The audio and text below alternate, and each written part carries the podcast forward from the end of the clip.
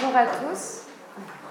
Merci beaucoup d'être venus aussi nombreux à cette euh, dernière séance de l'année 2017 du séminaire. Merci pour notre intervenante. Donc, je vais très rapidement confier la, parole à Catherine Tourette-Turgis, que nous avons l'honneur d'accueillir aujourd'hui au sein de la chaire de philosophie. Je voulais simplement souligner l'importance, en fait, pour nous de votre présence ici, parce que il me semble que là, tout de suite maintenant, on réunit pour moi deux événements qui sont très importants, qui sont euh, la création de la chaire de philosophie par Cynthia Fleury et la création de l'Université des patients par euh, Catherine Tourette-Turgis. Et, voilà, et c'est vraiment deux événements qui me semblent très très importants en fait pour euh, le milieu du soin, pour la démocratie, pour tout un tas de choses. Et pour moi, cette création témoigne de tout votre engagement dans la vie de la cité, de votre lutte contre les disqualifications et les marginalisations des corps vulnérables, de votre volonté d'inventer un geste de soin reconnaissant les compétences, les savoirs et les expertises de chacun, reconnaissant des sujets, tout simplement. Par la création de l'Université des patients, vous pointez la nécessité pour la médecine et les sciences humaines d'une alliance inévitable. En effet, c'est à l'hôpital que se ressent et devient visible le constat d'une humanité non seulement fragile, mais aussi toujours en devenir, toujours capable de réorganisation, capable d'accueillir cette vulnérabilité, capable de construire de nouvelles formes de connaissances, de nouvelles formes de vie, de nouvelles manières d'être. Le soin, comme le soutient Cynthia Fleury, c'est ce que nous fabriquons tous ensemble, et il s'apparente à un bien commun. Euh, pour Anna Arendt, le, projet politique de l'homme tient dans cette perspective de l'édification d'un bien commun, d'un monde commun.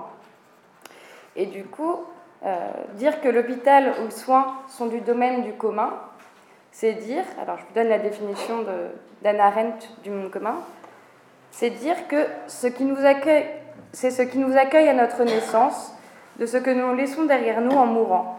Il transcende notre vie, aussi bien dans le passé que dans l'avenir.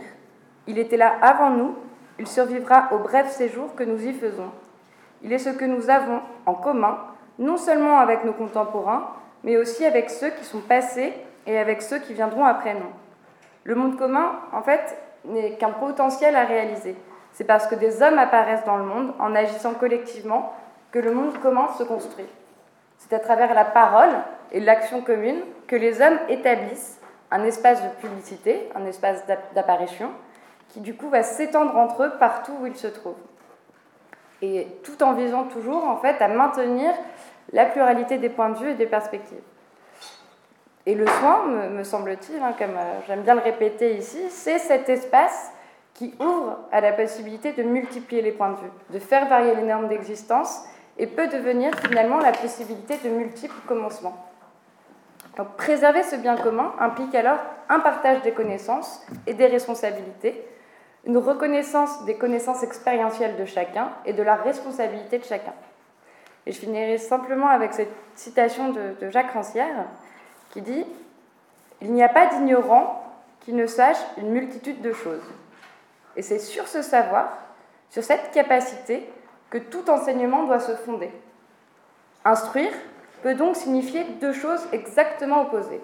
D'un côté, confirmer une incapacité, dans l'acte même de l'instruction qui prétend pourtant la réduire, ou à l'inverse, forcer une capacité qui s'ignore ou se dénie à se reconnaître et à développer toutes les conséquences de cette reconnaissance. Le premier acte, pour lui, s'appelle l'abrutissement, le second, l'émancipation. Et l'égalité pour lui est fondamentale et absente, elle est actuelle et intempestive, toujours remise à l'initiative des individus et des groupes qui, contre le cours ordinaire des choses, dit-il, prennent le risque de la vérifier, d'inventer les formes individuelles ou collectives de sa vérification. C'est-à-dire que pour lui, il faut partir de l'idée que nous sommes tous égaux et qu'à partir de ce constat, il faut aller vérifier cette égalité d'intelligence, il faut aller l'actualiser en allant chercher les capacités de chacun. Et il me semble, moi, avec toute l'humilité de ma posture, hein, que la création de cette première, euh, enfin, première université des patients, elle participe de ce mouvement de vérification de cette égalité de principe. Un mouvement d'émancipation où elle va chercher, en fait, justement, à créer ce sentiment d'égalité qui me semble nécessaire à la vie démocratique et à l'individuation des patients et des sujets. Ainsi, euh, chère Catherine Tourette-Turgis, vous êtes professeure des universités en sciences de l'éducation à l'université Pierre et Marie Curie. Vous dirigez des enseignements en éducation thérapeutique. Vous êtes membre de l'unité de recherche, apprentissage, expérience, formation du Centre national des arts et métiers, où vous développez vos travaux de recherche sur, je cite, les savoirs d'expérience, les théories de l'action, l'analyse de l'activité des patients et l'intégration possible d'une intention éducative dans la démarche de soins. Vous avez travaillé pendant des années sur l'observance thérapeutique et avez introduit le counseling en France dans le domaine du sida et développé des dispositifs d'accompagnement adaptés aux situations extrêmes et irréversibles.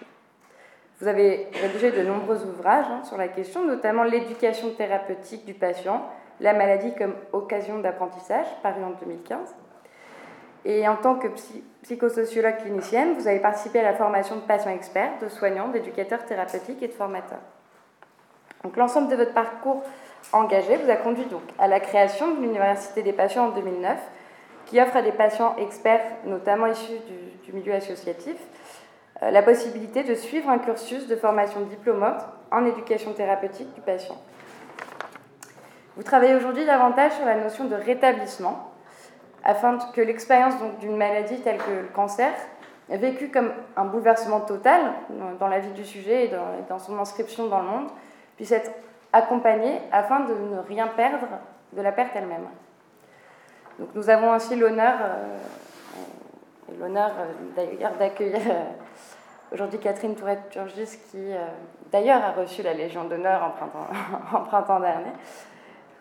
Et donc, je, vous laisse présenter votre, votre intervention qui s'intitule Se rétablir, se reconstruire, se mettre en rémission, un impensé dans le parcours de soins.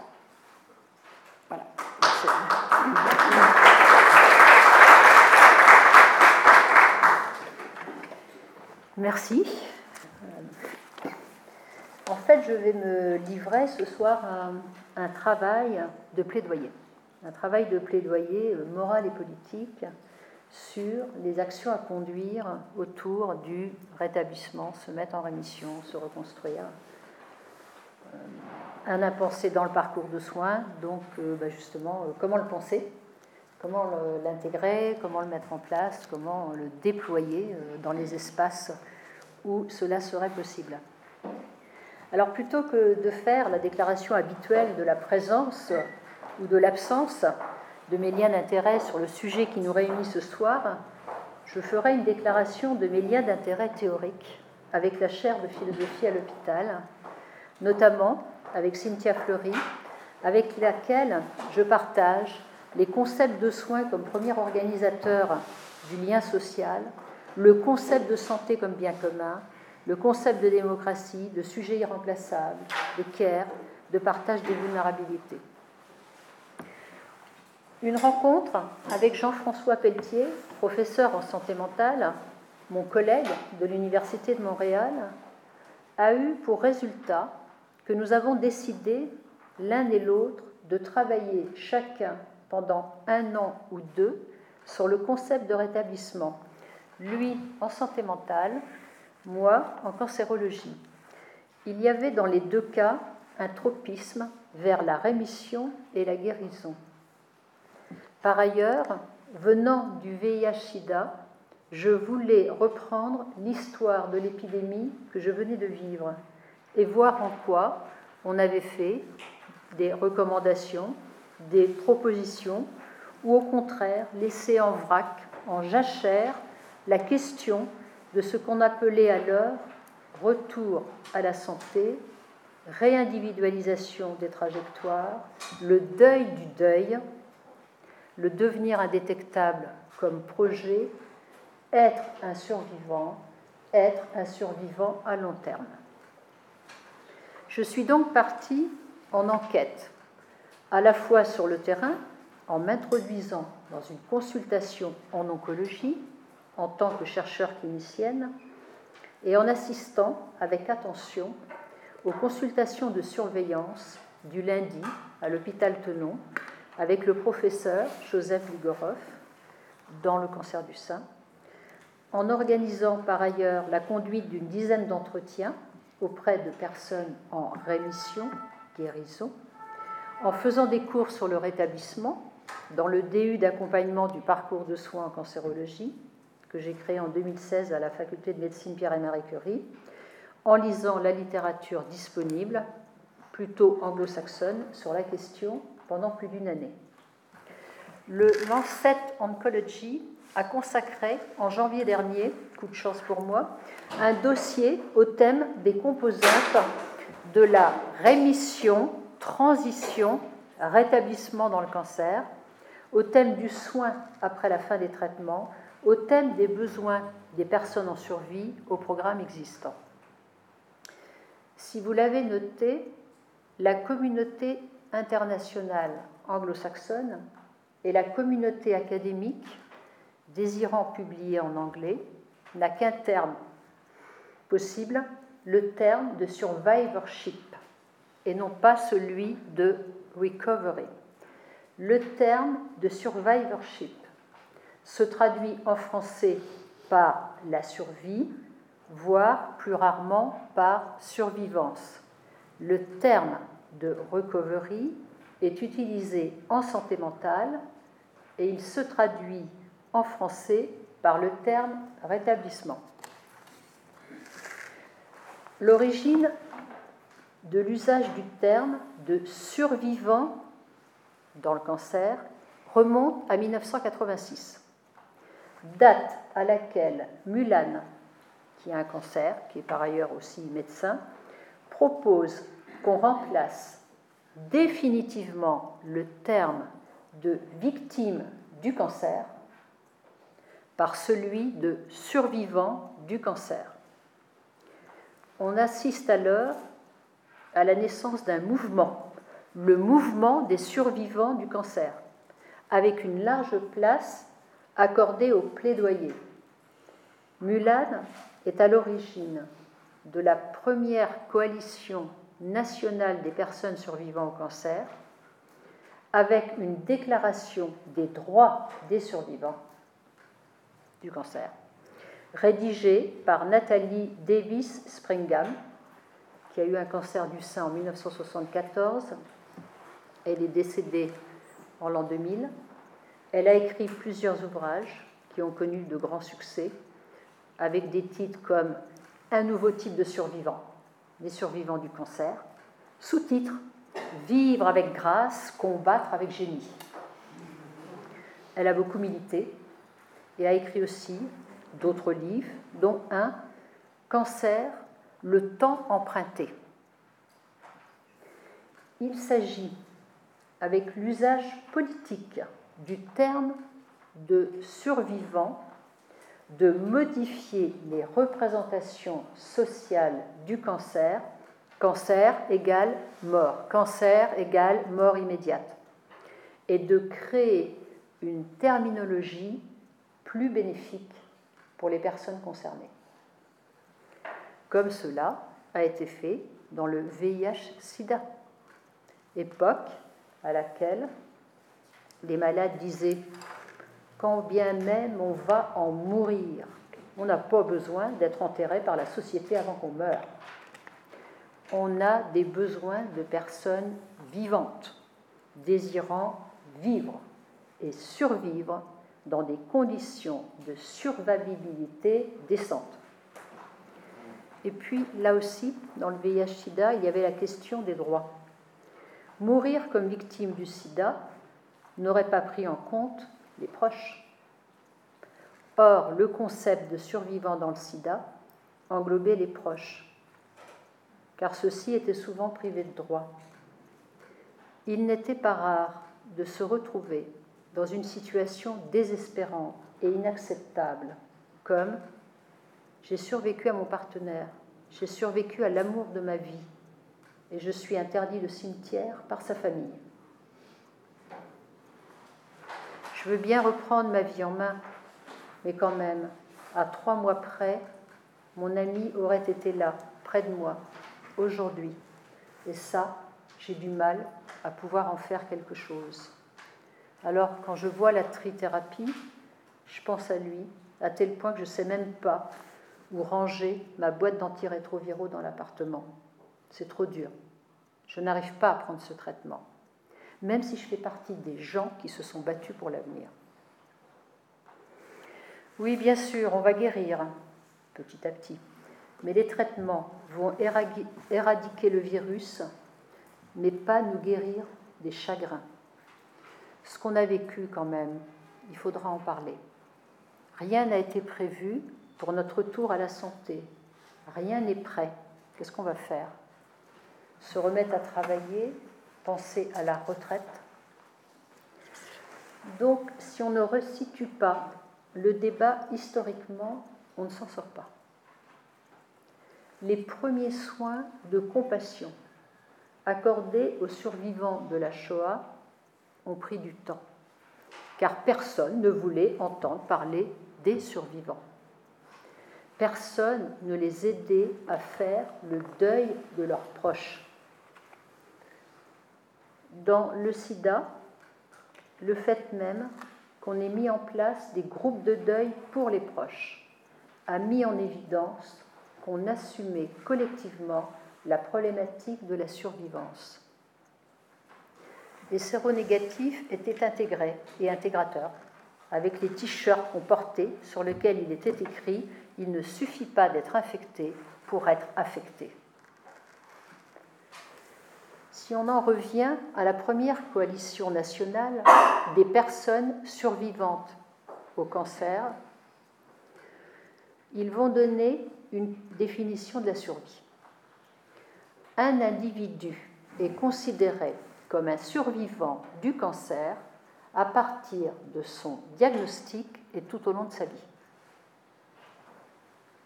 Les membres de la famille, citation, les amis, les proches, les aidants sont aussi impactés et donc inclus dans cette définition. En 2005, l'Institut américain de médecine publie un rapport sur les soins de survie et sur la transition. Et là, on commence à trouver des éléments qui ressemblent au rétablissement recovery. Ces soins doivent comprendre les éléments suivants. La prévention de la récidive et des effets tardifs des traitements. La surveillance pour prévenir les seconds cancers l'évaluation de l'impact psychosocial, les types d'interventions pour réduire et traiter les conséquences du cancer et de ses traitements, problèmes médicaux, détresse psychologique, problèmes financiers, problèmes professionnels. Et enfin, la coordination des soins pour assurer les besoins de santé des survivants du cancer. En 2011, la fondation Livestrong organise une rencontre de 120 experts pour identifier les éléments essentiels des soins de survie et on voit apparaître des centres d'excellence et une variété de programmes pilotes concernant le soin après les traitements intensifs, appelé en français l'après-cancer. On voit apparaître les premiers débats entre oncologues pour savoir si le parcours de soins après traitement doit devenir une spécialité en oncologie. L'Angleterre décide de former des oncogénéralistes pour désengorger les consultations hospitalières. Attention, s'il y a plus de personnes à se rétablir, à guérir du cancer que de personnes qui en meurent, il y a nécessité de réorganiser les services d'oncologie, l'offre de soins, le parcours de soins et la formation des oncologues. En santé mentale, ce sont les malades qui se sont organisés en créant un mouvement du rétablissement pour tenter de modifier l'organisation des soins en psychiatrie. Donc, il se passe bien quelque chose. Et aujourd'hui, je vais vous livrer une série de réflexions en cours sachant que je n'ai rien stabilisé, il s'agit d'un travail de recherche ouvert. Il s'agit aussi d'un engagement personnel que je ne m'explique pas entièrement, mais qui, je pense, est de l'ordre d'un hommage à la communauté du sida et tient aussi à l'impression de n'avoir peut-être pas tout fait au moment de l'arrivée des trithérapies en 1996. J'ai revu des anciens de la lutte contre le sida lors de la dernière Gay Pride. On a fait un bout de chemin ensemble. Il faisait chaud, c'était en juin dernier. Et on s'est dit qu'il fallait qu'on se revoie et qu'on reparle de tout cela. Je les ai rappelés depuis et ils sont prêts, notamment ceux du counseling, à réfléchir à quelque chose de l'ordre du rétablissement sous forme d'initiatives conjointes VIH, cancer, santé mentale. En tant que clinicien de l'accompagnement, nous avons été confrontés à des questions imprévues à résoudre, comme à quoi ça sert de survivre à sa propre mort annoncée si rien n'est prévu au niveau social pour se réinsérer. Les malades du sida nous ont posé deux questions à deux moments différents de l'épidémie. Ma mort, à quoi et à qui elle va servir? Un peu plus tard, le fait que je survive, à quoi et à qui ça peut servir? Exister ou survivre biologiquement n'a aucun sens si cette existence ou cette survivance ne sont pas pensées par la collectivité.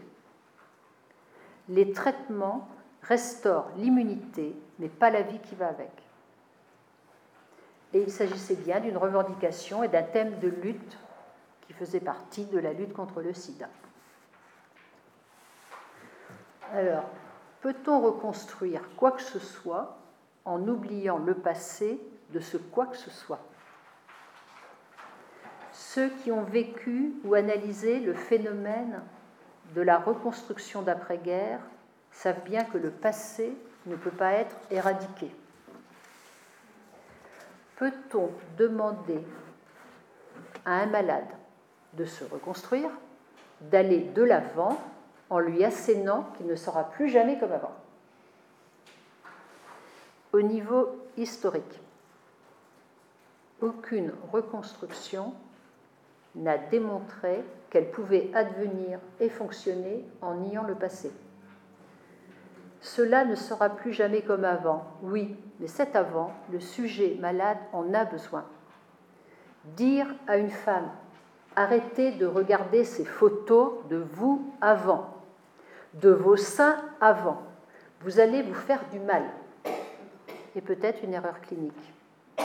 Car cela fait partie de sa préparation à sa chirurgie de reconstruction. Elle en a besoin, car elle désire tisser des liens, réinventer l'avant, le revivre pour se préparer au lendemain. On n'oublie pas le passé sans un travail d'oubli du passé, de mise en oubli, de refoulement.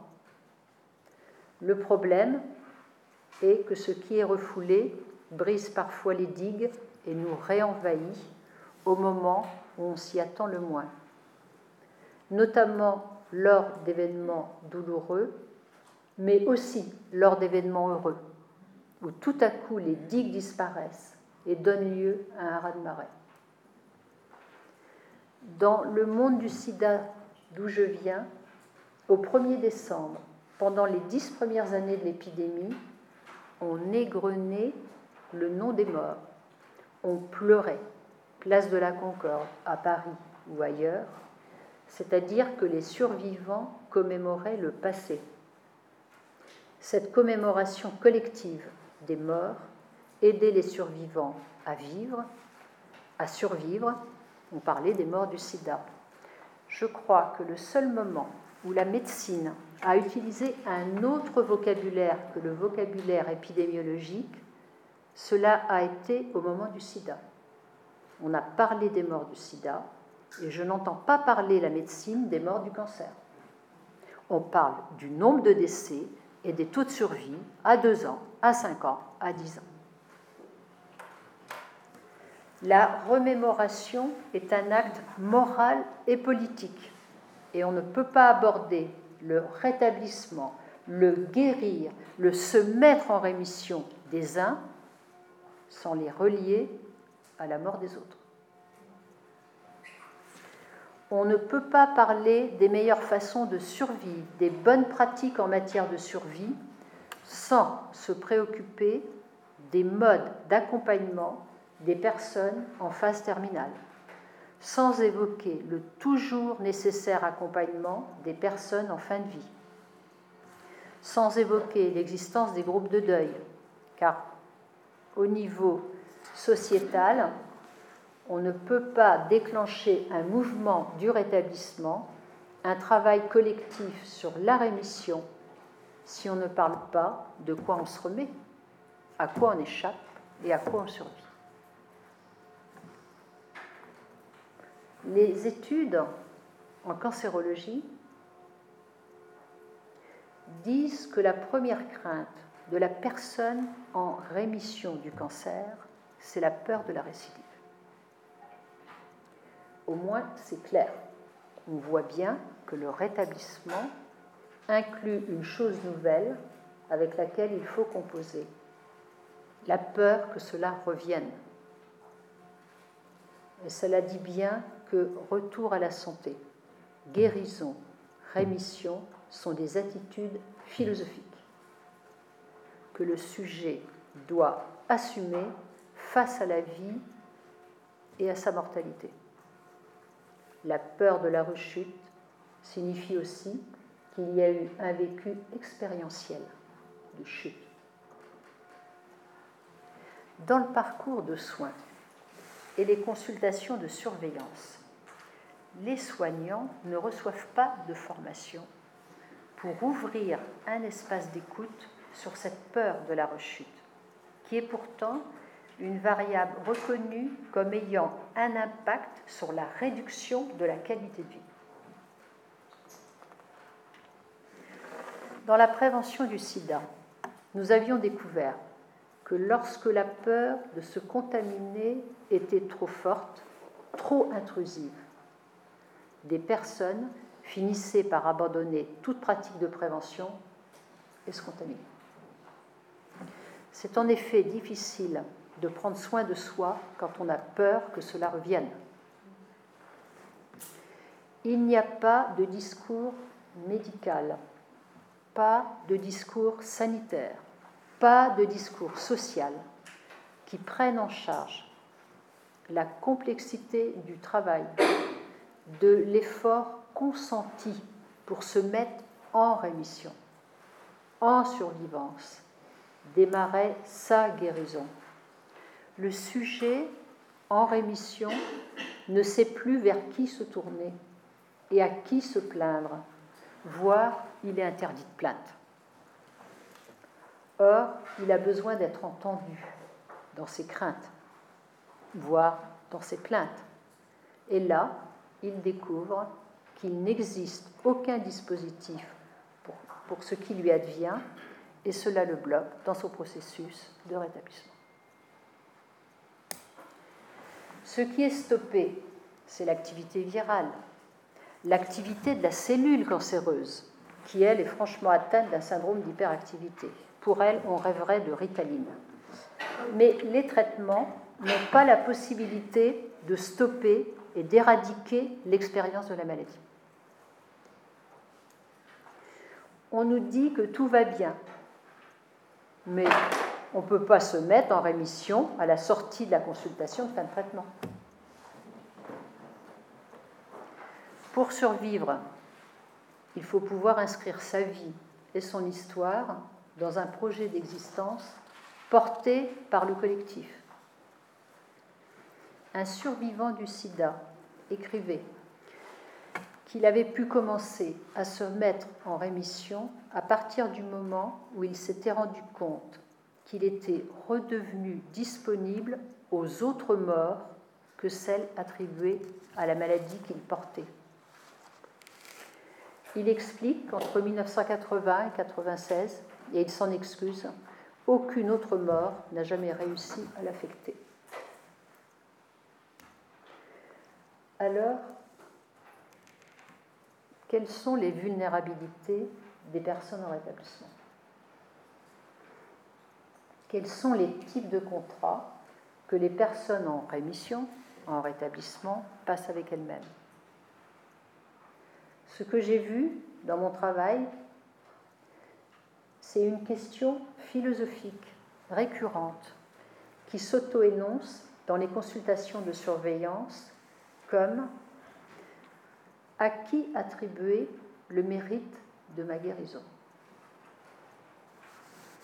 On assiste à des dialogues comme Merci docteur pour tout ce que vous avez fait. Et le médecin répond Non, non, c'est vous qui avez tout fait. On attribue donc le mérite de la guérison au médecin qui la rend au patient. Et ça, c'est intéressant à explorer car si le médecin me rend ma guérison, que je rebaptiserai mission, il faut donc que j'en fasse quelque chose. Il faut que je m'attribue à moi-même ma guérison, à mon travail fourni, à mes efforts consentis.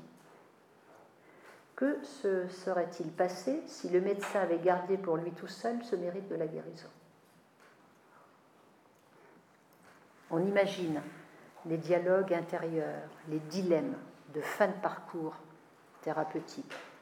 je me suis dit que ce n'était pas si simple, qu'il y avait là matière à une clinique, cette fameuse clinique du rétablissement, qui englobe, entre autres, aussi la sortie du parcours thérapeutique intensif. Comment terminer ce parcours? La France appelle ce parcours l'après-cancer. Les pays anglo-saxons l'appellent le parcours de survie après traitement. Parfois, le parcours de soins de survie.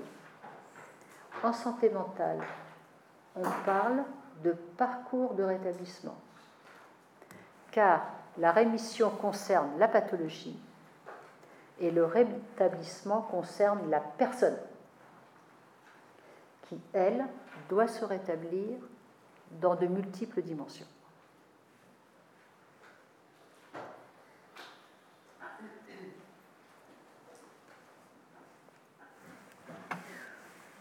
En psychiatrie, ce sont les usagers qui sont à l'origine du mouvement du rétablissement. Terme qui est venu remplacer celui de stabilisation et de réhabilitation détesté par les usagers de santé mentale. On réhabilite un immeuble, pas un être humain. Il vaut mieux être un être rétabli qu'un être réhabilité il est intéressant de noter ces bagarres de termes, de notions, que le terme même de guérison est une notion qui a été longtemps absente des manuels de psychiatrie. En France, l'expérience des médiateurs de santé père en psychiatrie a montré l'importance de leur contribution au processus de rétablissement on a besoin de comprendre les étapes de par où ça passe pour aider d'autres à s'engager dans un parcours de rétablissement. Il y a plein d'expériences pilotes innovantes en France, comme le projet Emilia, déployé par Emmanuel Jouette et Tim Grisson, les Clubhouse, les Un chez soi d'abord, déployés par euh, Girard et Lançon à Marseille, les formations médiateurs pairs, par Jean-Luc Roland, Bérénice Tedel.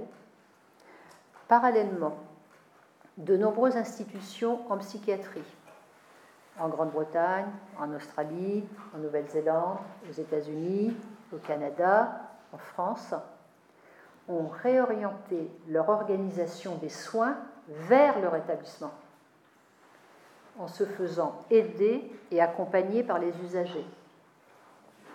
Un auteur note avec humour que parfois même les, institutions de psychiatrie recrutent en disant Venez, nous ici on fait du rétablissement.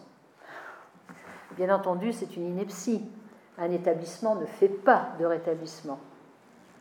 Il est fondé sur les valeurs et les principes du rétablissement dans son organisation quotidienne. Et il faut faire attention à recruter son personnel en fonction de ces valeurs, pas si facile que ça à faire vivre au quotidien dans une institution.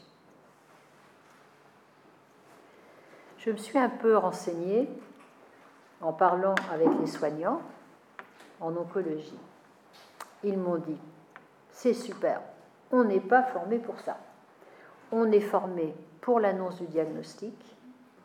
On n'a pas une formation spéciale pour l'annonce des bonnes nouvelles.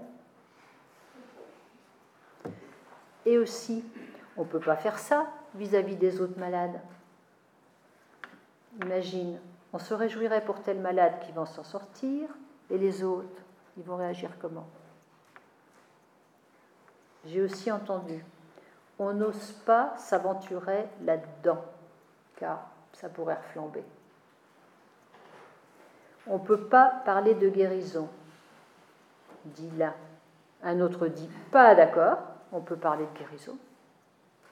Là, on observe les mêmes débats qu'en santé mentale, sauf qu'en santé mentale, la notion de rétablissement a été un organisateur fondamental de modification des pratiques cliniques. Et c'est bien de ça qu'il s'agit. Comment penser une organisation des soins vers le rétablissement? Orientée vers le rétablissement. Un jour et très vite, et tant mieux, il y aura plus de survivants du cancer que de morts. Et là, il faudra faire comme dans le VIH, développer des parcours de soins centrés sur les besoins des personnes dont le virus est indétectable. Car une personne qui a eu un cancer doit pouvoir bénéficier d'un parcours de soins après traitement, prenant en compte la prévention de la récidive, la surveillance des effets toxiques à long terme des traitements, la prévention de la dépression, le soutien à la reprise de tous les rôles, le maintien de son activité professionnelle, le respect de ses droits face aux emprunts, le maintien de sa fertilité, l'estime de soi, le maintien ou le retour à une qualité de vie affective et sexuelle, la lutte contre la peur de la récidive, la lutte contre la fatigue, la récupération de l'énergie, la prévention des comorbidités, l'accès à l'activité physique, à une nutrition de qualité, un réapprentissage du bien-être. Parfois aussi, la résolution du stress post-traumatique que le cancer, selon les études, représente pour 20% des patients survivants à long terme.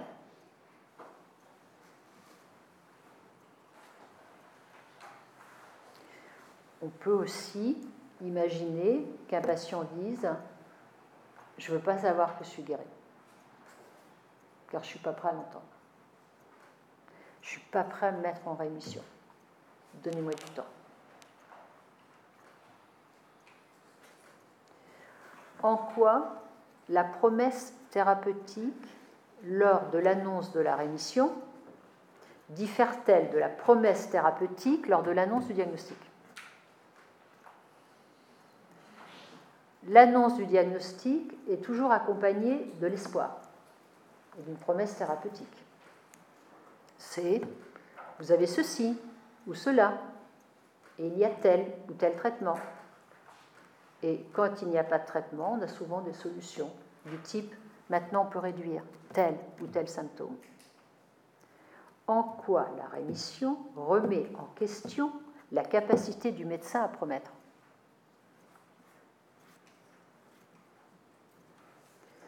On peut consentir à guérir sans avoir jamais consenti à être malade.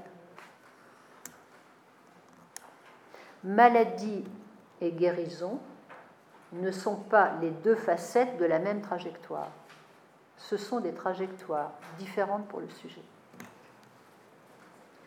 Quand Guilhem écrit De tous les objets spécifiques de la pensée médicale, la guérison est celui dont les médecins ont le moins traité.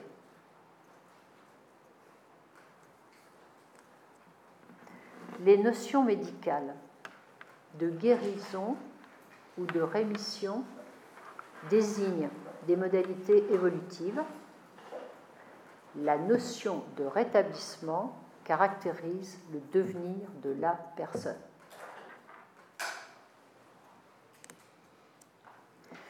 Une femme disait J'ai divorcé de mes cellules cancéreuses. J'ai gagné dessus. Je les ai neutralisées. Alors que dans mon divorce avec mon mari, c'est moi qui ai tout perdu. Là au moins, je me suis dit, je vais leur faire la peau à ces cellules cancéreuses. Excusez-moi, docteur, je suis un peu violente aujourd'hui, mais j'ai ma revanche. Et je suis content. Non pas de moi, mais pour moi.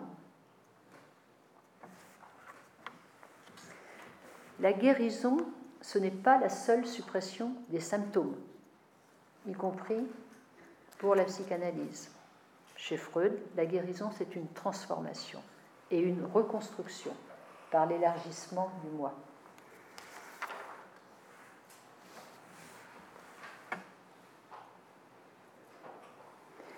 On apprend à soigner, on apprend aux patients à se soigner, notamment en éducation thérapeutique, on ne leur apprend pas à se rétablir. Il n'y a pas de programme. Quelles sont les fonctions que la guérison restitue? En quoi et de quoi la mise en rémission est-elle restitutive? Voici quelques vignettes cliniques illustrant la complexité du parcours de rétablissement et les styles de vie qui vont avec, comme on l'avait fait dans le vieillage SIDA. Madame R était graphiste à son compte. Elle a eu deux ans de blanc et de tourments après la fin de ses traitements. Elle est gauchère. Elle a du mal à redessiner, car son bras gauche lui fait mal. Elle a eu du mal à rebondir au niveau financier et social et le fait qu'elle ait réussi à survivre à son cancer fait que du coup, elle a lâché sur les contraintes ordinaires de la vie. Et elle a fini par dire à un de ses créanciers, écoutez, j'ai déjà perdu assez de temps dans ma vie. Alors, si je me suis remise de mon cancer, ce n'est pas pour perdre mon temps avec la banque, les huissiers, les avocats et mes impayés. Je viens de payer pour mon cancer, je ne paye pas une deuxième fois. En même temps, elle ne dort pas bien la nuit, car elle a peur. Mais le jour, elle déborde. Il va lui falloir plus de deux ans pour se mettre en rémission. Car, comme elle dit, tout s'est passé trop vite. Tu te retrouves tout d'un coup en dehors de l'hôpital, et là, il n'y a plus de filet. Alors j'ai déréalisé. Maintenant, je vais m'y remettre. Je vais demander, peut-être, une procédure de désentêtement. Dans le sida, avant de mourir, les gens vendaient leur assurance vie, utilisaient le plafond de toutes leurs cartes bleues. Personne ne s'intéresse à ça dans le cancer. La prise de risque, l'émergence de conduite à risque, l'explosion en plein vol. Cette femme qui dit Je suis contente de vous revoir, docteur car depuis que vous m'avez annoncé que c'était fini, eh bien, je me suis mise à boire. Ça ne va pas du tout. Dans votre salle d'attente, je me disais, il n'y a personne qui s'occupe de moi. On observe aussi l'inverse. Telle femme utilise son énergie à survivre. Elle a tout perdu à la suite de son cancer. Elle voit la vie et toute situation comme un défi elle fonce, elle ne perd pas de temps, elle se met systématiquement en position de résolution de problèmes. Elle ne se préoccupe pas des autres, pas le temps, tout est urgent. Du coup, elle ne veut pas s'occuper de son suivi. Elle reçoit des convocations du centre où elle est suivie, elle n'y va pas. Le rétablissement, pour elle, c'est la micro-entreprise qu'elle vient de monter dans le secteur tertiaire. Elle ne supporte aucune aide, elle a une seule peur au ventre, la récidive à laquelle elle pense qu'elle ne survivra pas. Alors autant ne pas savoir, ne rien savoir, avancer droit devant, travailler et retrouver un niveau financier convenable à ses yeux. Le concept de rétablissement m'a fait penser au concept d'attestation dont parle Ricoeur. En me rétablissant, j'atteste de ma fiabilité en tant qu'être vivant. J'atteste de ma survivabilité. On peut donc me faire confiance à nouveau et me confier des tâches. Je passe du monde de la croyance au monde de la confiance.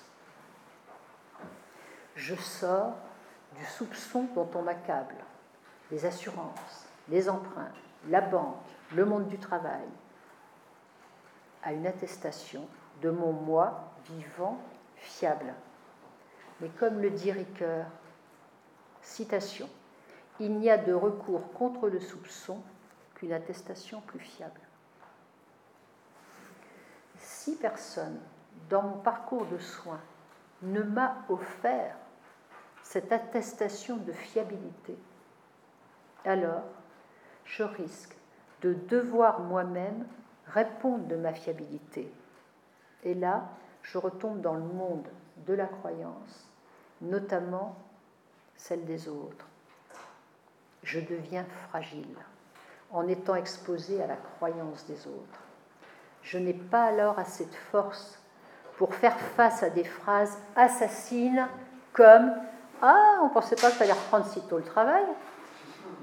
Ah, dis donc, tes cheveux, ils ont bien repoussé. Tiens, c'est drôle, tu n'aimes plus ce plat-là que tu adorais. Ou encore, dis donc, tu as grossi, et ça te va bien. Comme le dit cette femme, docteur, aidez-moi. Je ne sais pas comment baffer ma belle-mère, qui arrête pas de dire à mon mari T'es sûr qu'elle est guérie? Tu crois qu'elle sera capable de tenir la maison en Corse cet été? Tu préfères pas qu'on la loue pour qu'elle puisse se reposer dans un hôtel? Telle autre femme. Je sais pas quoi penser quand je suis fatiguée, épuisée. Il y a une petite voix qui me dit si c'était le cancer qui revenait. Ce que j'ai observé, c'est que les sujets en rémission et les rétablis ou en cours de rétablissement sont interdits de plainte. Et ce n'est pas acceptable. Tout le monde a besoin de se plaindre.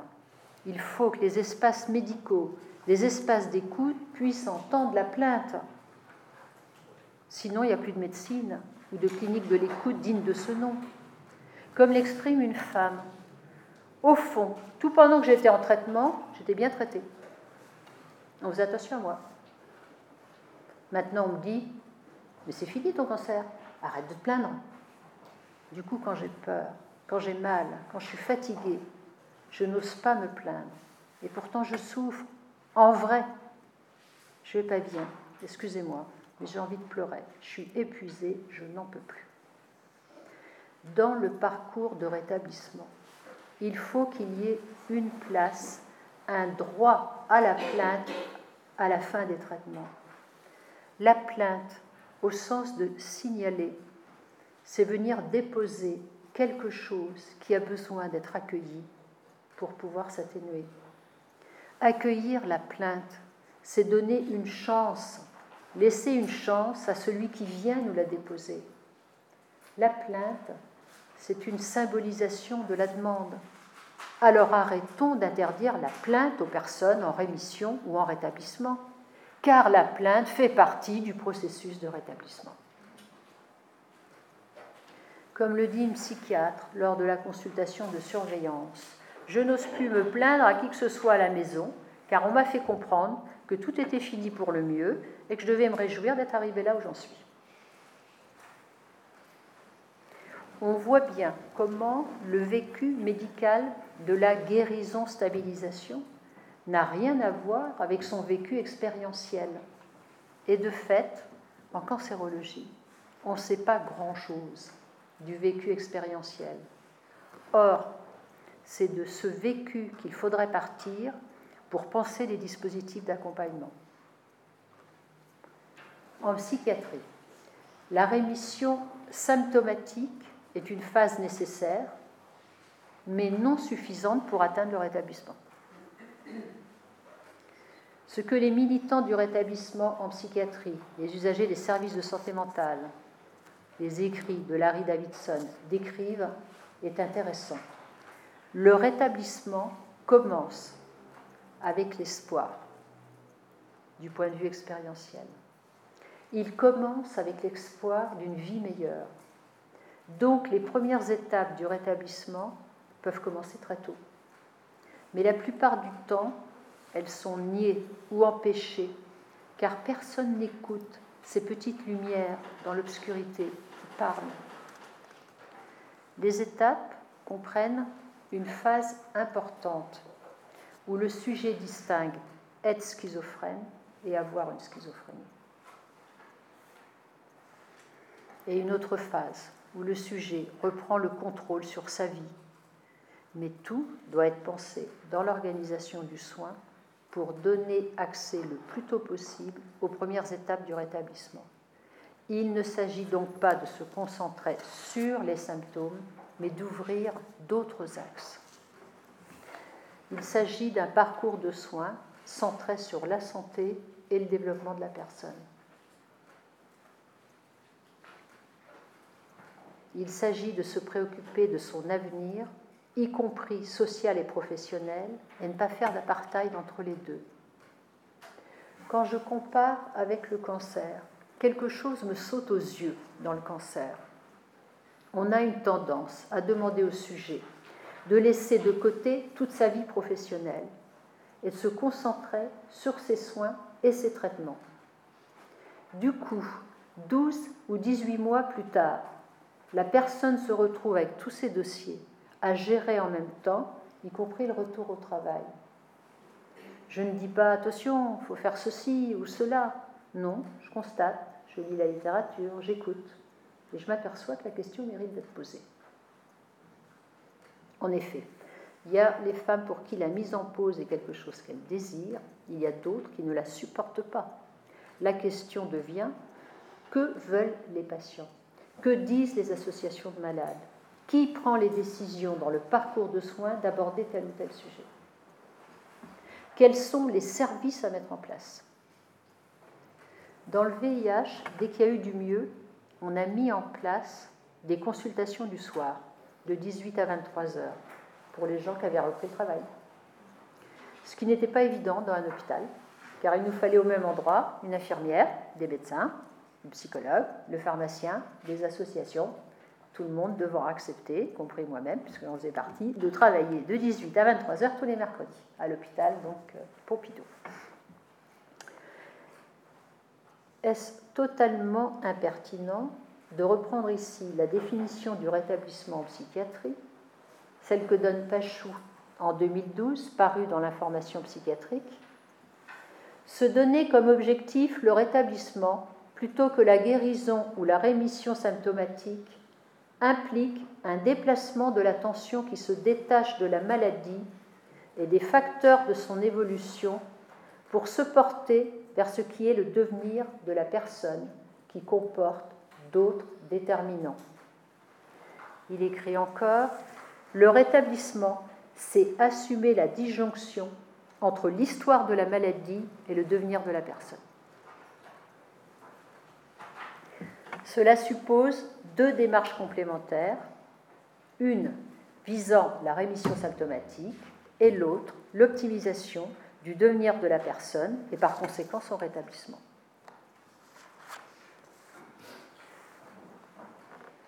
J'ai commencé l'année dernière à faire quelques cours universitaires sur le rétablissement. Et des patients, étudiants, en cancéro, sont venus me voir. On a lancé alors une formation au counseling de rétablissement afin de pouvoir ouvrir dans quelques mois en oncologie des cafés du rétablissement, c'est-à-dire des lieux où les personnes qui viennent en consultation de surveillance ou bien avant pourraient venir prendre un café et parler avec des personnes en rétablissement. Il s'agit de créer un espace un peu informel où les langues se délient les personnes en rétablissement qui sont en train de terminer leur formation au counseling, qui sont là en plus ce soir avec les Nice, etc., ont déjà identifié, en retravaillant sur leur propre parcours, les thèmes de discussion qui seront abordés dans ce café. En voici quelques-uns en vrac. Les réactions de l'entourage, le retour au travail, la reprise de la vie sexuelle, rencontrer un nouveau ou une nouvelle partenaire, quand annoncer son ancien cancer et comment l'annoncer? Comment se présenter dans un nouvel emploi? Dire, ne pas dire? Arriver à gérer ses suivis d'examen? Retrouver la joie, les rires, le bonheur? Remettre du léger et de l'insouciance dans sa vie? Se refaire des amis? Faire de l'activité physique Tiens, oui, mais comment? Perdre du poids Bof bien dormir, réveiller sa libido. Oui, mais comment? Des thèmes que seules des personnes ayant l'expérience du vécu, de la rémission et du rétablissement peuvent imaginer. Tous ces thèmes m'ont fait penser aux années 1996 dans le 2000 dans le sida, où il y avait des ateliers sur l'estime de soi, réapprendre à draguer, retrouver un emploi, rompre la solitude, se resocialiser. Dans le groupe de formation counseling, on a déjà exploré tous ces thèmes à raison d'une heure trente par semaine depuis le mois de juin dernier. Les personnes en rétablissement ont souvent joué leur propre rôle dans les exercices d'apprentissage du counseling. Et c'est avec plein d'émotions que je les remercie aujourd'hui, car j'ai beaucoup appris sur le parcours quotidien du rétablissement. J'ai appris la gravité, voire la violence qu'on fait à une personne en rétablissement quand on l'empêche de se plaindre. J'ai appris la vulnérabilité du rétablissement. J'ai appris comment des pratiques institutionnelles dans le soin peuvent empêcher et bloquer les personnes dans leur parcours de rétablissement. J'ai appris qu'il y avait des étapes et une dynamique ouverte j'ai été confirmée dans l'importance du groupe, l'importance du collectif. J'ai été confirmée dans le fait qu'il y a des points communs entre le rétablissement dans le VIH, la santé mentale, le cancer. Ces points communs sont l'espoir, l'importance d'être reconnu dans le regard de l'autre, le besoin récurrent de confirmation médicale. Des fois, on est perdu c'est l'attestation dont parle Ricoeur. On a besoin que quelqu'un, dans les grands moments de doute, atteste de notre survivabilité présente et future. La force du groupe a été la première ressource de ce travail de formation entre pairs. Comme dans le VIH-Sida, j'ai vu à quel point donner des, des outils d'écoute aux malades faisait avancer l'écoute collective et éviter la pathologisation. Une écoute dépathologisée, c'est l'avenir d'une écoute citoyenne pour tous. En France, sans le savoir, on a déjà pas mal de choses pour commencer à agir. En oncologie, on a un super article de synthèse et un ensemble de recommandations sur la prise en charge des besoins psychiques après cancer, rédigé sous la direction de Sarah Doshi, par la Société française de psycho-oncologie à la suite de son 29e congrès de 2012 qui s'est tenu à Caen. La quatrième recommandation demande à ce que soient détectés dès le diagnostic et la prise en charge les besoins psychosociaux des personnes en difficulté sociale et économique, car ces besoins seront exacerbés à la fin des traitements.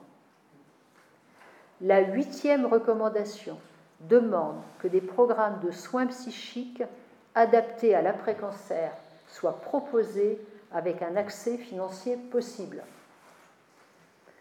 La littérature internationale confirme l'existence d'une période problématique de 12 à 18 mois après la fin des traitements. Donc nous, les Français, nous sommes concernés, nous sommes prévenus nous sommes informés. On ne pourra pas dire que nous ne le savions pas, mais je peux vous assurer que ce n'est pas une fake news.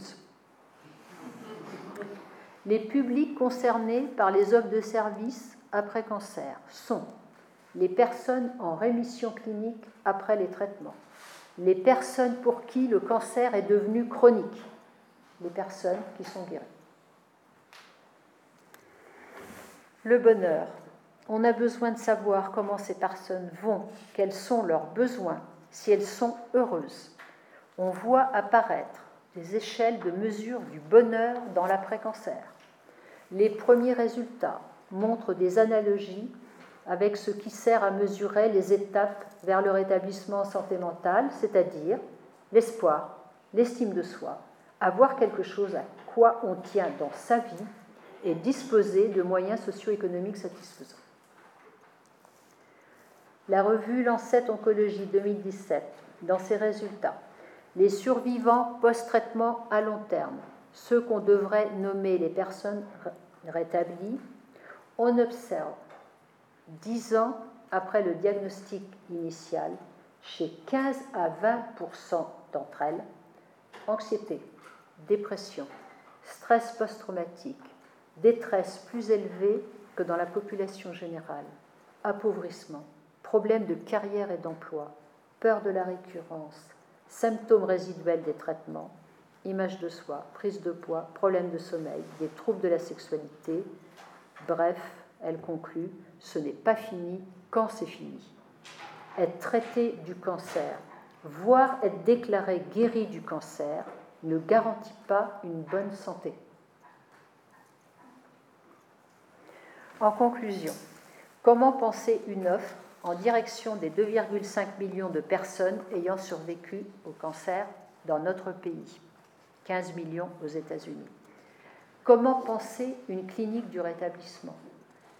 Comment introduire dans le parcours de soins des éléments aidant les personnes à entrer dans leur parcours de rétablissement au moment optimal pour elles, pour éviter les risques de se retrouver déclarées en rémission sans avoir pu s'y préparer et sans disposer des ressources nécessaires. Comment continuer à faire des recherches en distinguant le rétablissement comme concept, le rétablissement comme dispositif, le rétablissement comme principe d'orientation dans le service d'un service de soins, le rétablissement comme un mouvement citoyen de maintien des personnes malades dans une santé optimale tout au long de leur vie. Comment poursuivre le combat pour réduire la faillite sociale dans laquelle de nombreux malades se retrouvent aujourd'hui, rétablis ou non Je vous remercie.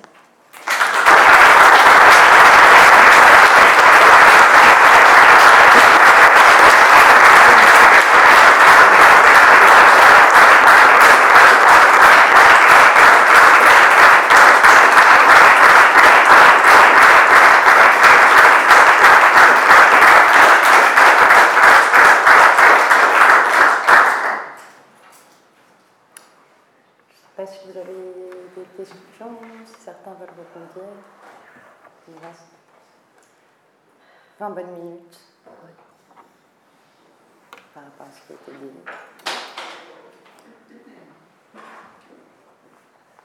Ah. On peut s'en servir pour témoigner aussi, parce qu'on en manque. Il faut continuer à partager.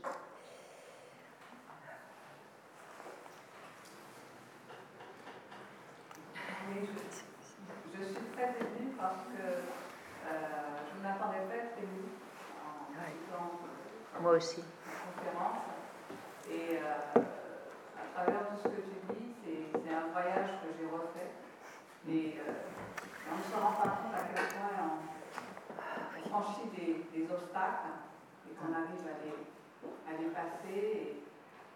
Et, c'est vrai que tout ce que tu dis sur euh, ne pas se plaindre quand, quand, la rémission est, est là, c'est quelque chose dont on ne se rend pas compte à quel point ça peut faire mal.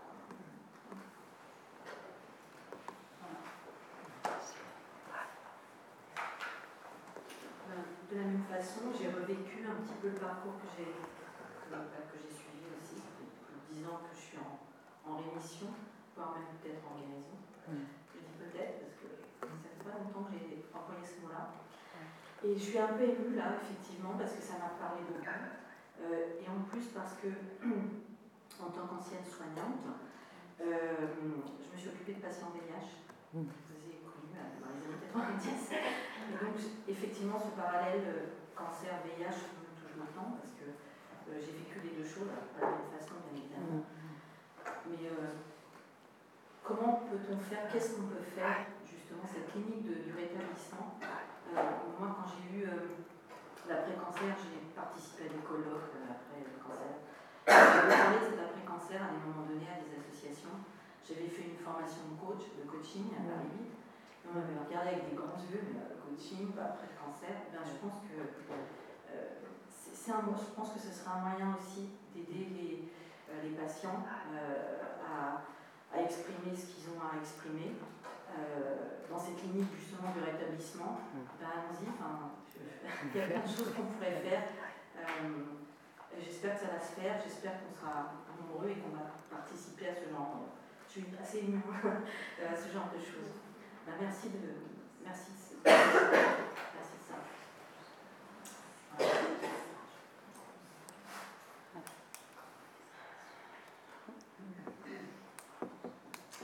Euh, J'aimerais bien également témoigner, je suis complètement euh, bouleversée je ne connaissais pas il y a une semaine. Euh, et il se trouve qu'un concours de circonstances que je suis là aujourd'hui, une espèce de synchronicité incroyable. Euh, et euh, c'est la première fois que j'ai un écho en groupe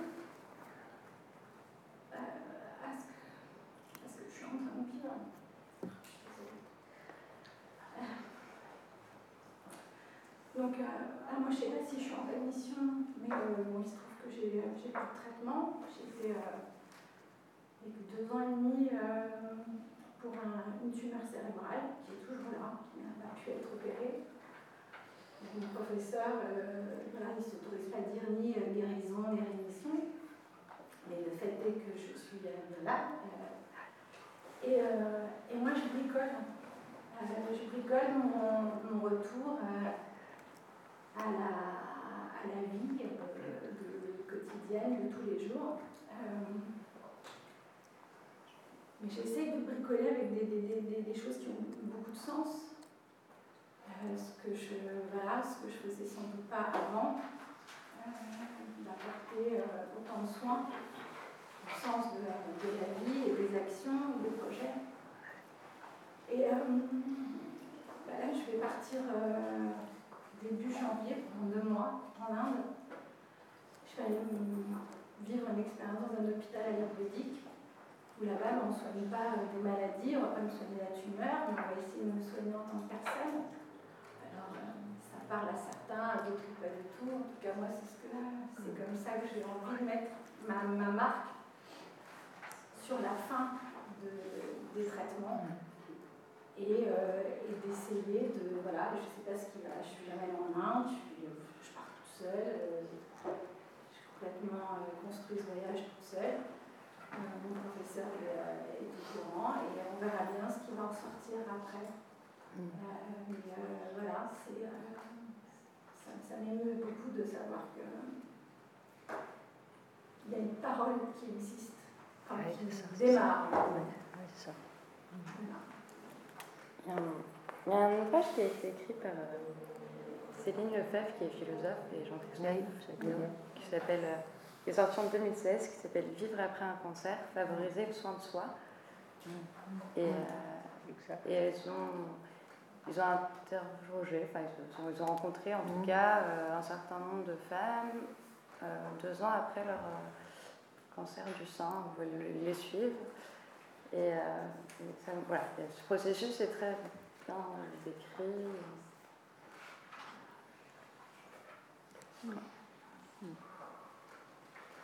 Alors moi je suis la voisine et je voudrais intervenir aussi pour donner mon témoignage.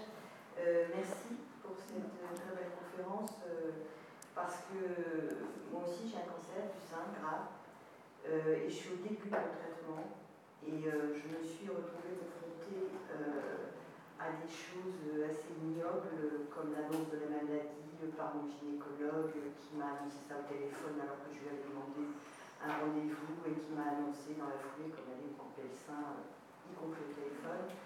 Enfin, il y a eu tout un, parcours jusqu'à aujourd'hui qui manque beaucoup d'humanité, beaucoup de sensibilité.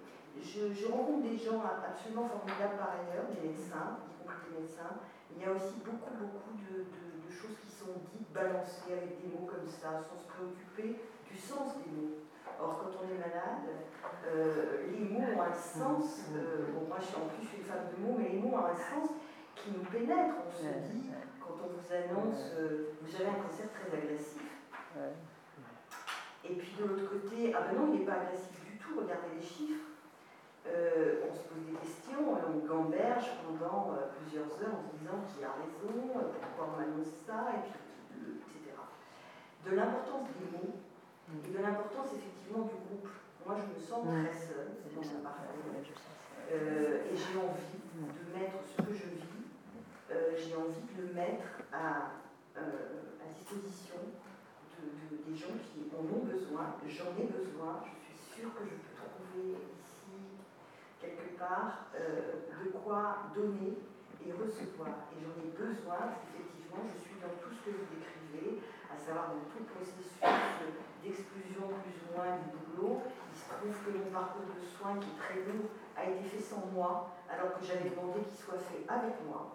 Il a été fait sans moi, j'ai perdu du boulot alors que je veux continuer à travailler, etc. Donc voilà, je suis prête à, rencontrer même ici euh, des gens qui, voilà, pour, pour qu'on travaille ensemble et qu'on voit ce qu'il est possible de faire ensemble. Et merci. Merci pour votre témoignage. Moi, j'avais juste euh, un mot. Je vous entends, c'est pas la première fois que je vous entends. Euh, à chaque fois que vous vous versez, euh, le mot après cancer, finalement, moi j'ai du mal à m'y reconnaître. Oh je parle pour ma crèmerie, mais finalement, comment on peut dire après cancer, quand on vit depuis 20 ans avec quelque chose qui revient systématiquement J'ai du mal avec cette expression. Mm. Je ne m'y reconnais pas non plus. Et j'entends madame qui a un besoin de témoignage, et vous avez fait le, lien avec euh, les survivants de la Shoah. Et euh, bah, il y a des gens qui étaient des espèce de cueilleur de témoignages. Mhm. C'est vrai que ça manque presque cette banque de données finalement de témoignages mhm. de gens qui euh, oui. Bah, vivent plein d'expériences, mmh. vont se retrouver dans certaines expériences, ne se retrouveront pas dans d'autres. Absolument. Et ça serait pas, un bon projet. Oui, tout à fait. Ça me parle beaucoup parce que moi je travaille sur euh, les médecins qui ont, eu qui ont vécu un moment une maladie grave dans leur vie. Donc, en fait, je me suis par hasard retrouvée. Euh, en fait, l'idée c'était que c'était une maladie qui, qui faisait basculement à un instant T euh, pendant leur pratique médicale. Et, euh, et du coup, j'ai rencontré ces médecins, souvent quand même jusqu'à presque dix ans en fait après euh, l'annonce en fait de leur maladie, en leur demandant ce qui s'était passé pour eux depuis l'annonce de, leur maladie. Et, euh, c'est vrai qu'à chaque fois, je retrouvais ce, temps. moi, j'avais le temps de l'espérance. Il y avait cette, ce temps d'attente d'un autre justement. Et, euh, et, en fait, au fur et à mesure, je me suis rendu compte, par exemple, que énormément avaient écrit, ce qui m'avait beaucoup troublé en fait, mais qu'ils avaient presque tous écrit à un moment pour eux. Enfin, c'est une manière comme ça, euh, à la fois de poser les choses, de se mettre à distance, et en même temps de s'inscrire dans le monde. Enfin, il y comme ça toute une facette. Et, euh, et puis moi, j'ai eu cette impression aussi qu'il y avait aussi beaucoup cette nécessité de donner, et que je trouve que le soin, forcément, enfin, la pratique après soignante qui reprenait, permettait en fait de retrouver en fait. Euh, enfin, offrait en fait cette euh, possibilité de, soins. Enfin, presque moi c'est comme ça que, que je l'ai vu.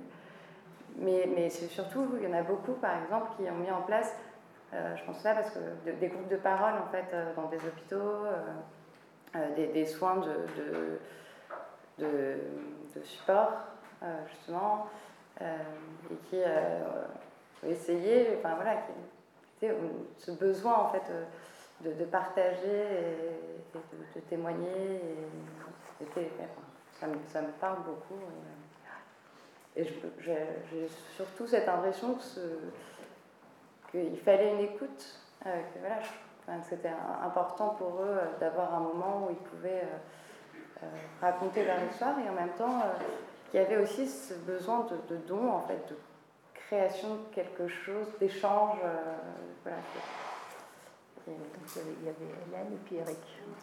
Hélène, Eric, oui. Hélène, je, je, voudrais te remercier, Catherine, pour tes mots. On en a déjà parlé plusieurs fois tout ce que tu dis est très juste. Euh, quand on a vécu la maladie, euh, on ressent tout ça comme euh, autant de cicatrisation. Donc vraiment, merci.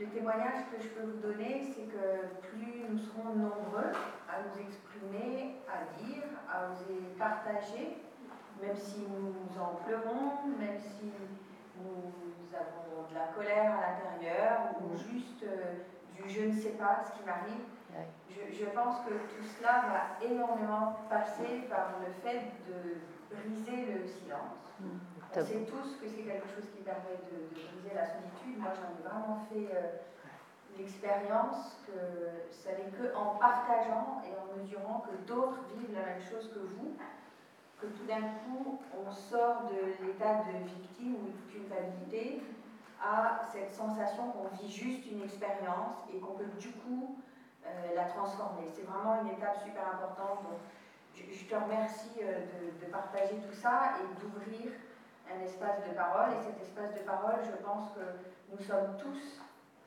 euh, dans la capacité de l'ouvrir dans tous les lieux de vie, que ce soit l'hôpital, la famille, le travail. Donc, donc, vraiment merci. Et je voudrais rajouter quelque chose qui me plaît aussi profondément, et là c'est un témoignage personnel aussi, dans cette euh, vision que dans le survivant on inclut aussi les proches. Je voudrais vraiment qu'on inclue les proches. Parce que c'est vraiment quelque chose qui est fondamental, qu'on ne peut pas se guérir seul. Moi, quand j'ai eu mon cancer du sein, mon fils avait 15 ans. Euh, aujourd'hui, il, va sur ses 19. Euh, je suis plus établie que lui aujourd'hui. Il est encore dans le tunnel.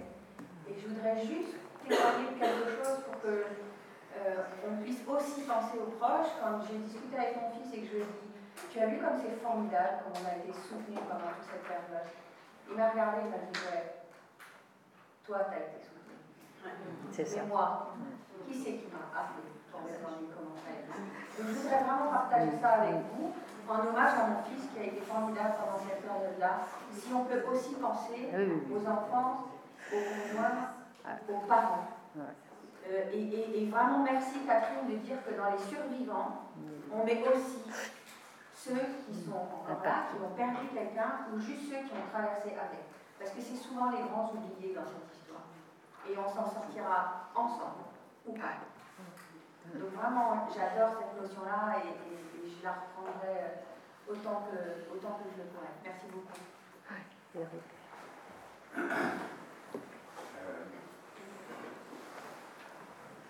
tu as écrit, Catherine, un manifeste euh, quasi politique, mm.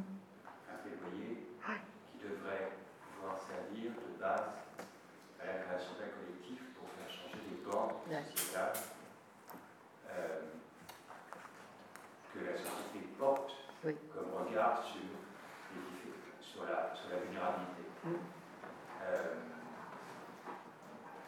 l'après, voilà, excusez-moi, l'après conseil c'est pas euh, l'après-crise cancéreuse, l'après-VIH, l'après-VIH.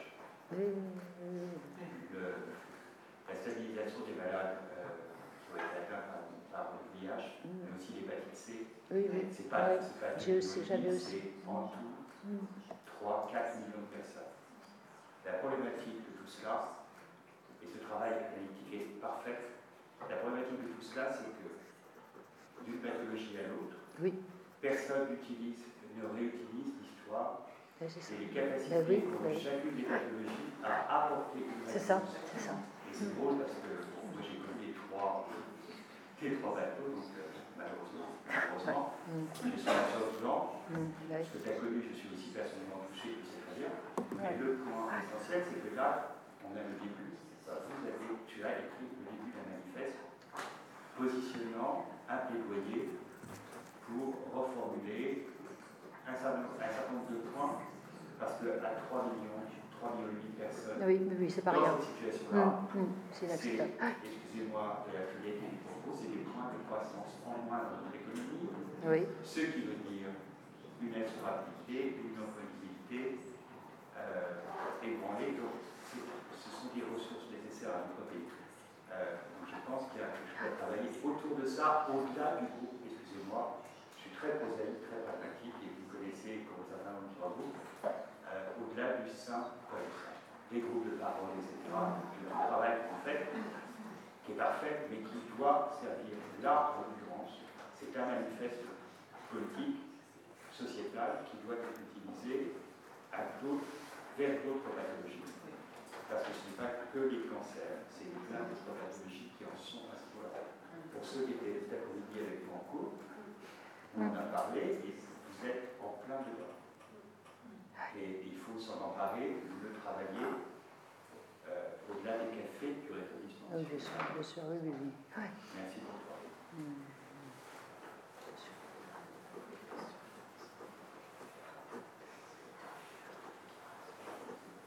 Excusez-moi, je voudrais juste rebondir sur votre intervention parce que moi j'interviens dans le.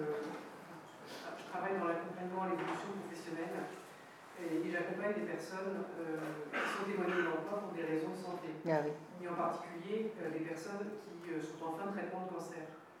Et monsieur, vous parliez de ressources.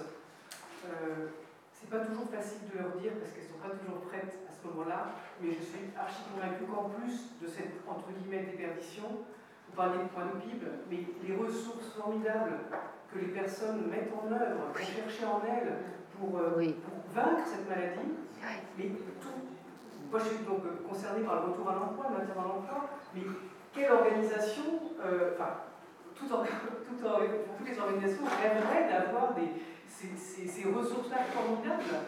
Et, et- et là, il y a un, ce que je constate, c'est qu'il y a un sas entre les personnes qui sont euh, qui ne savent pas dire, le dire, pas, pas le dire, mon cancer euh, pour, pour le retour à l'emploi, et euh, en aval, l'organisation qui, souvent par manque d'information, hein, ne sait pas comment accueillir à nouveau euh, la personne qui a eu cette maladie, et je préfère parler de maladie que de malade, parce que là c'est encore en termes de mots, bien ça, ça monte un sens, effectivement. Et, et du coup, il y a encore il y a une rencontre à travailler là-dessus en termes juste de ressources.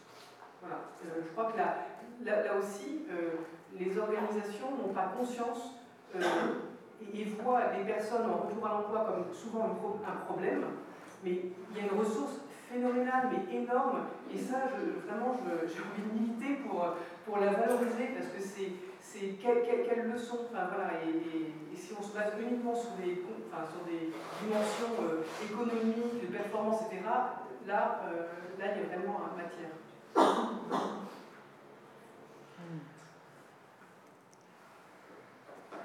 Si je puis me permettre, vous faites d'autant mieux limité que je je que certains d'entre vous connaissent la charte de l'INCA avec le club interentreprise qui a édité 11 engagements pour les bonnes pratiques. Et si on regarde aujourd'hui dans les journaux, il y a quand même, il se passe quelque chose en ce moment sur le sujet. Et euh, voilà, con- continuons à parler et à témoigner. Il, il se passe vraiment quelque chose de fort et la société est en train de s'emparer de ce sujet-là, euh, probablement aussi par nécessité, effectivement. Et donc, euh, cette opportunité de nécessité pour euh, en plus euh, générer de la solidarité, de la bienveillance, de la gratitude, de la gentillesse et toutes ces choses euh, dont on parle et dont on ne fait pas toujours usage dans- sur le terrain. Mais, ouais. Merci. Moi, je sais Jean de la. J'ai juste un témoignage. Je suis animatrice de gymnastique d'entretien pour les personnes seniors. Euh, en gymnastique, euh, pas après cancer, on m'a proposé l'information. Donc le concept après cancer qu'on remet en position un petit peu ici. Euh, je, donc j'ai pas fait la formation, mais dans mon cours, j'ai une personne, entre parenthèses, qui a eu un cancer.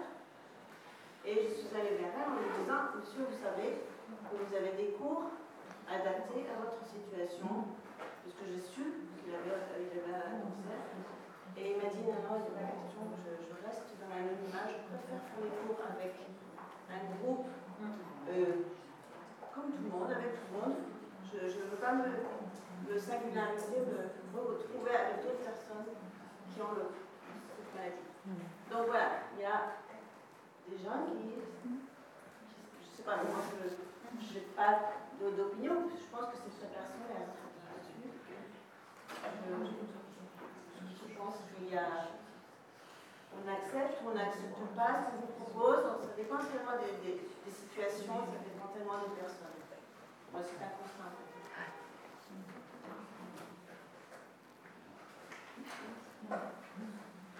Dominique. Ah oui, il y avait elle, la personne là-haut. Ce que dit Madame, c'est la singularité de la personne. Effectivement, c'est à chaque personne de faire le choix de dire ou de ne pas dire. Il n'y a pas à dire quoi que ce soit. Après, j'aimerais rebondir sur ce qu'a dit Eric et Hélène. Je pense que c'est Hélène qui a parlé. Euh, actuellement, il y a quand même une, une conscientisation euh, tant au niveau des entreprises qu'au niveau des groupes de protection sociale qui euh, actuellement cherchent euh, à augmenter le panel des services qu'elles peuvent offrir aux entreprises par notamment des services dédiés au bien-être au travail, à la qualité de vie au travail, etc. Et dans ce cadre, euh, je ne vais pas faire de pub pour un organisme en particulier, donc je ferai le nom d'organisme, j'ai pris connaissance de, de l'élargissement, c'est-à-dire c'était au départ c'était un projet de formation dédié au maintien du travail avec le cancer, qui est devenu le, manager les fragilités en entreprise, qui, incluait, qui inclut à la fois le cancer, mais toutes les pathologies invalidantes et les aidants.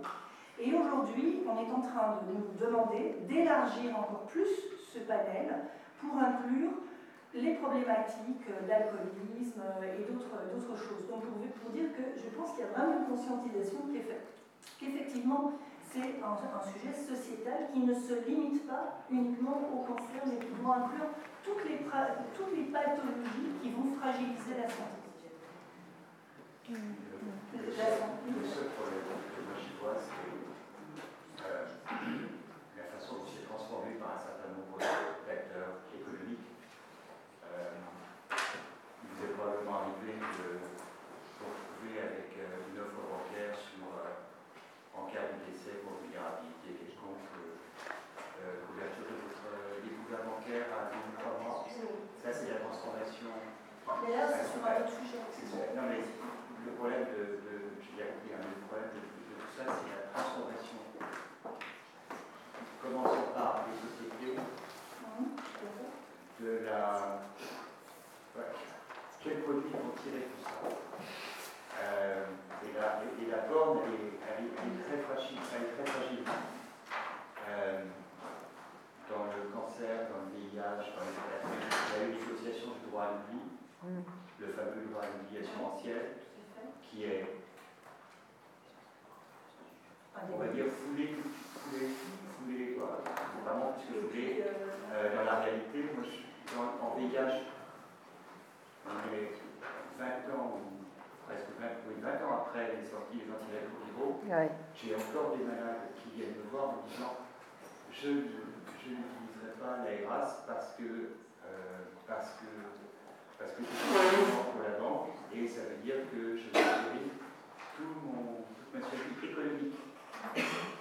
Euh, donc il y a plein de choses, il y a plein de choses autour de ça, c'est-à-dire que la société mercantile s'adapte parce que nous représentons quand même encore un pouvoir économique, même s'il est dégradé, euh, mais en, en, entraînant, en entretenant une fragilité, une fragilité économique majeure. Moi, je suis complètement d'accord sur le droit à l'oubli, c'est euh, une vraie catastrophe. C'est pour ça que je, je, je, réinsiste sur le fait que ce que, ce que vient de dire Catherine, ou ce que j'espère que Catherine, c'est vraiment un, un plaidoyer il faut s'emparer d'un point de vue collectif euh, transversale aux associations et pas simplement euh, utilisé par chaque, parce que le problème c'est que chaque pathologie va défendre ses propres droits le droit à l'oubli dans le VIH n'est pas le même que celui en cancer du sein, qui n'est pas le même que celui l'hépatite C, etc. Et en santé mentale. C'est intolérable. Qui n'est pas le même que le mélanome, qui n'est Voilà, pas le même que c'est- le cancer des testicules. qui- Voilà, et c'est intolérable. Je veux dire, il y a un moment donné, euh, euh, il faut qu'il y ait une, base minimum, puisque je travaille pour tous. Euh, moi, je me souviens encore, il y a un an, j'ai postulé à un emploi dans une grande entreprise. La seule chose qui les intéressait, c'était nous avons des personnes à table de cancer, comment les gérer, les gérer, les, les gérer Allez, oui, je- pardon, c'est pas. Voilà, donc il y a toute une, une approche à avoir, et nos sociétés ne sont pas Il y a encore une dernière question, euh, après, il la intelligence. Après, y a des choses qui se font aussi Alors Dominique, il y a- il y, a juste une dernière intervention. C'était toi. Euh, merci pour votre intervention. Je, suis- je, me permets de- je suis très troublée par euh, le fait d'associer l'établissement aux notions de guérison, rémission.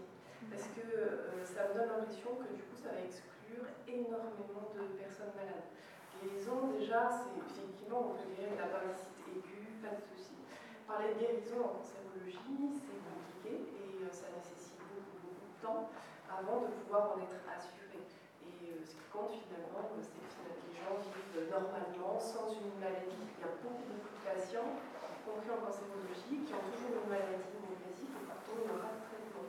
Ça me trouble beaucoup parce que j'ai l'impression que ça peut discriminer. Et en santé mentale, la schizophrénie, quelqu'un qui a une schizophrénie l'aura toute sa vie. Pas sûre. que- 40 pour- 30% sont en guérison.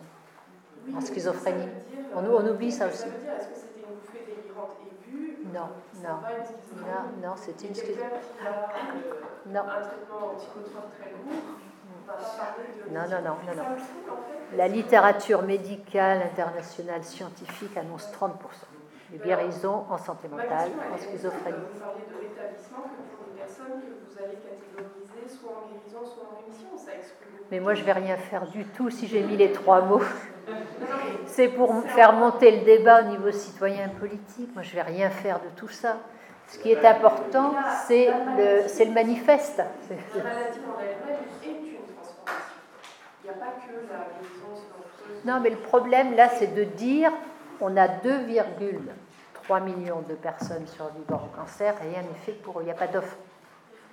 Il y a 30% en santé mentale euh, rétablie, il n'y a pas d'offre. Il n'y a pas de culture sociétale, il n'y a pas d'espace dédié à ces questions-là. Non, on les- Ensemble, on les met. Mais c'est déjà de dire que ces personnes ont des besoins spécifiques. En fait, l'idée dans la littérature internationale, c'est de dire specific needs, c'est-à-dire que voilà, il y a 15 millions de survivants du cancer aux États-Unis, quels sont leurs besoins spécifiques? Donc de faire ce premier travail, d'aller à la source, de voir comment ces personnes ont des besoins spécifiques. Et ça, ça n'avait pas encore été fait. C'est pas des catégories. Je pense que l'établissement, C'est pas une-. C'est comme les soins de confort, les soins d'accompagnement, c'est à partir du diagnostic, quelle que soit l'issue. Bien sûr, oui, on peut. Du coup, voilà, ça me troublait cette, euh, le fait d'associer systématiquement l'établissement. Je pense que ça doit commencer dès Oui, le bas-âge. oui, oui. C'est ce, que j'ai dit. C'est ce que j'ai dit. En reprenant deux définitions. Ça ne peut être que troublant de toute façon. Ça ne peut être que troublant. Je suis d'accord. L'idée, c'est de amener le sujet. Déjà, c'est déjà troublant parce que c'est déjà faire quelque chose qui n'est pas fait. Merci beaucoup à tous d'être venus. Merci à Catherine Tourette-Turgis pour cette intervention. Bonne, euh, bonne fin d'année.